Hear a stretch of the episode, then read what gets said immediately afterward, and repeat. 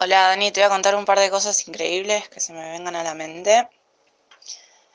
Una es que hace unos días Spike Lee me respondió un comentario en Instagram, puso unos corazones, yo le había puesto que era un capo, que me había encantado su última peli. Y eso me parece increíble de por sí porque ¿cómo puede ser que una leyenda del cine sea más accesible que, no sé, algún influencer X que, que no sé, que hace videos en TikTok o algo así, me parece súper loco.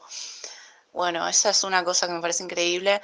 Después también, parece increíble que una vez estuve en una mansión abandonada de Pablo Escobar en una isla en Colombia con mi viejo. estaba todo como en ruinas, todas las paredes grafiteadas y estaba la pileta así abandonada, toda verde. Y no sé si era realmente un tour oficial que estábamos haciendo o cuál era la onda. Había ahí un, gente medio turbia todavía, no sé qué onda. Eh, pero bueno, eso es una cosa más increíble. Y por último,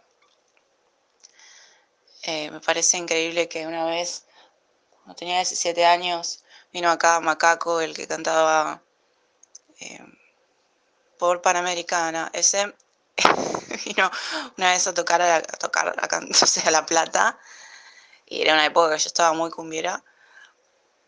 Y entonces lo fui a ver y me emborraché de modo experimental, porque no me gusta el alcohol, solo para ver cómo era.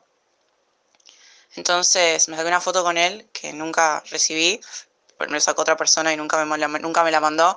Y en un momento el chabón dijo, bueno, eh, suban si quieren y, vamos a terminar, no sé, en algún boliche de Quilmes o algo así.